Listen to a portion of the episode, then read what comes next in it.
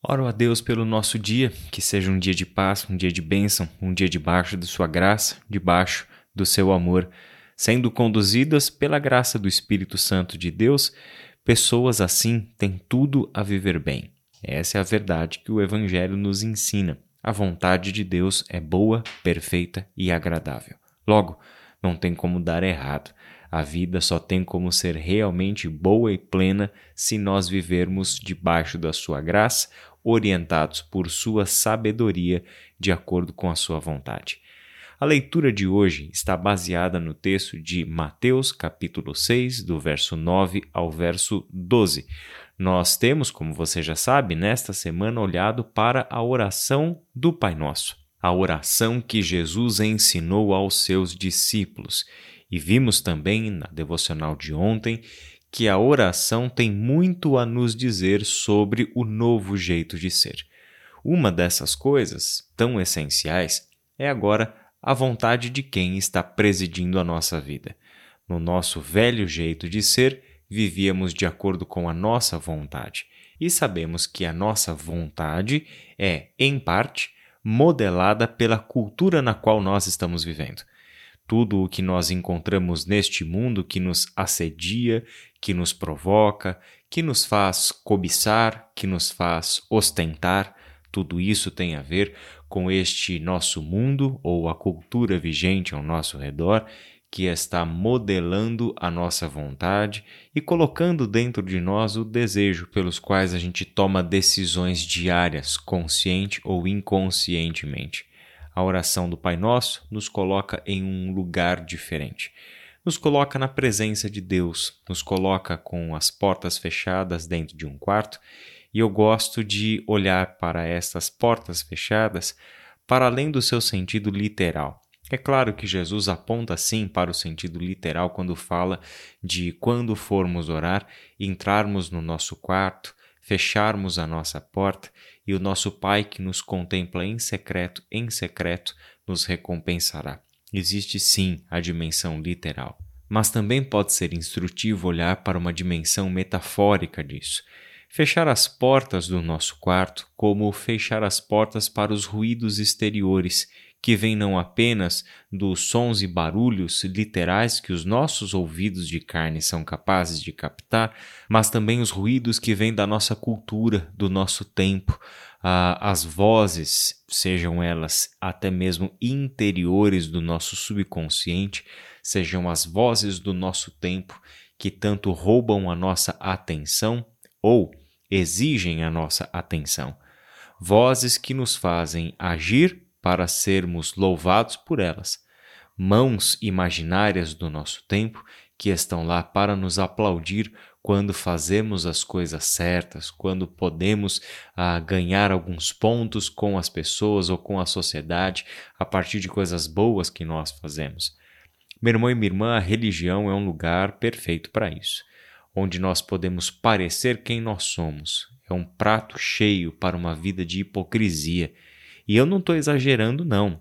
Se você olhar para o Sermão do Monte, é justamente disso que Jesus está falando. Ele está contrapondo a comunidade dos discípulos com a comunidade dos religiosos do seu tempo, porque Jesus não apenas tem a consciência, ele tem o exemplo real bem diante dos seus olhos e dos olhos dos discípulos de como ser um religioso é um prato cheio para a hipocrisia. Por esta razão, Jesus chega para os seus discípulos e diz o seguinte: Orem da seguinte forma: Pai nosso que estás no céu, santificado seja o teu nome.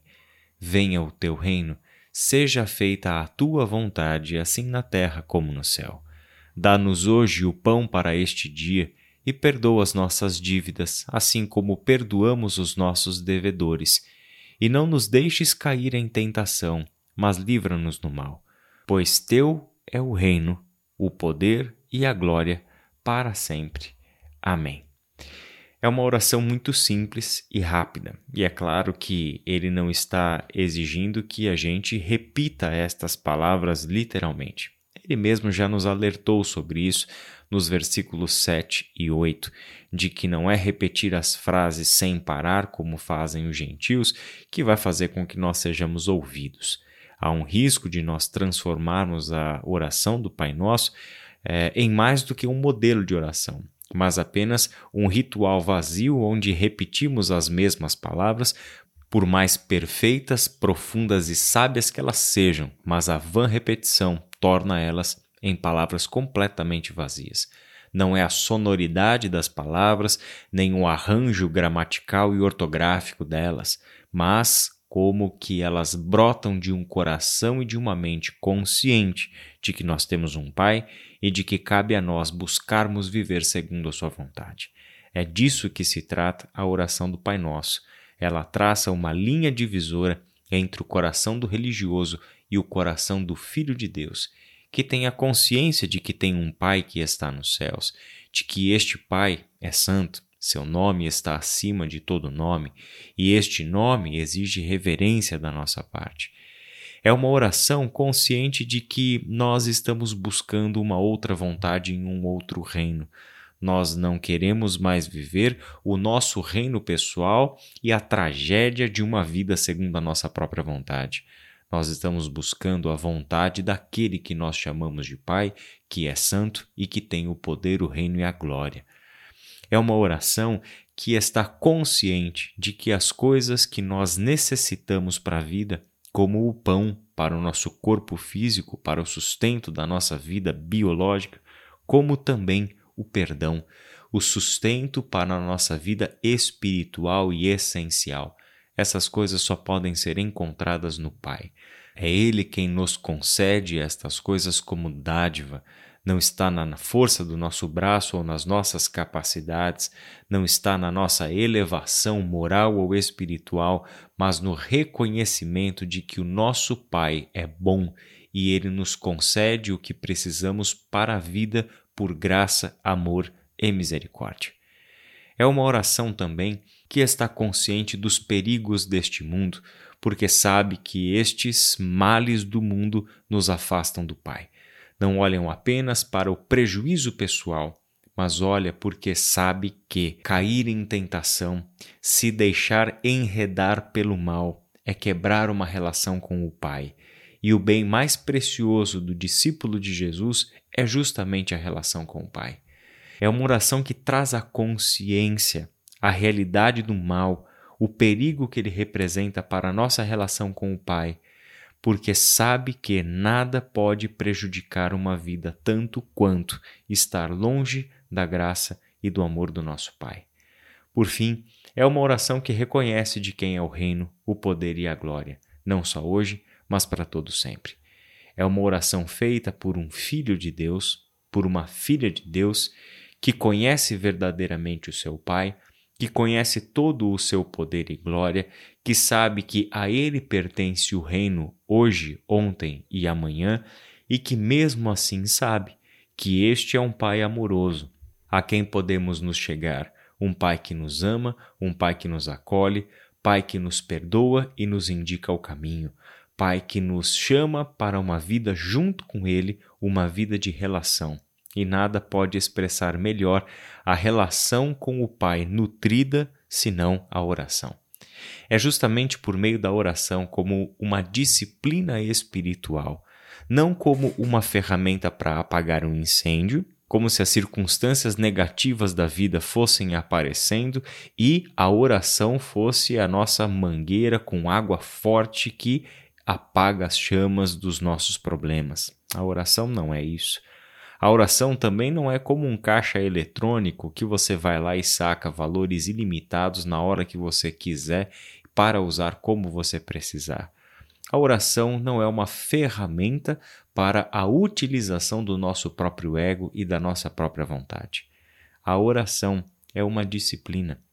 É assim que a Bíblia e a tradição espiritual cristã têm entendido o que é a oração e qual é o seu papel na nossa vida é para que ela esteja atuante na nossa vida, da mesma forma como um atleta precisa se exercitar todos os dias, vigiar do seu exercício, do seu descanso, da sua alimentação, de todos os elementos que compõem a sua melhor performance física no dia de uma prova.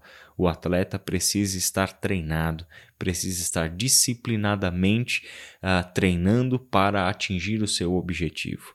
A oração entra como parte deste treinamento da pessoa cristã que está aprendendo a viver no reino de Deus, que está buscando ser como Jesus Cristo, o Filho unigênito do Pai. Que a oração seja, na sua vida, uma disciplina não uma ferramenta para apagar o incêndio, não aquela coisa esporádica que a gente utiliza quando a água sobe e começa a bater no nosso pescoço.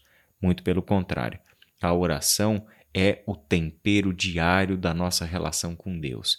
A oração é o que está ali no nosso cotidiano, mantendo viva e acesa a chama da graça de Deus na nossa vida, por meio de uma relação harmônica com o Pai sabendo que, se orarmos como Jesus nos ensinou a orar, aprenderemos a tirar o melhor proveito desta ferramenta poderosa que a Bíblia chama de oração. Continue com a gente ao longo desta semana, porque nos próximos dias vamos olhar para cada parte da oração do Pai Nosso. Que Deus te abençoe e até amanhã.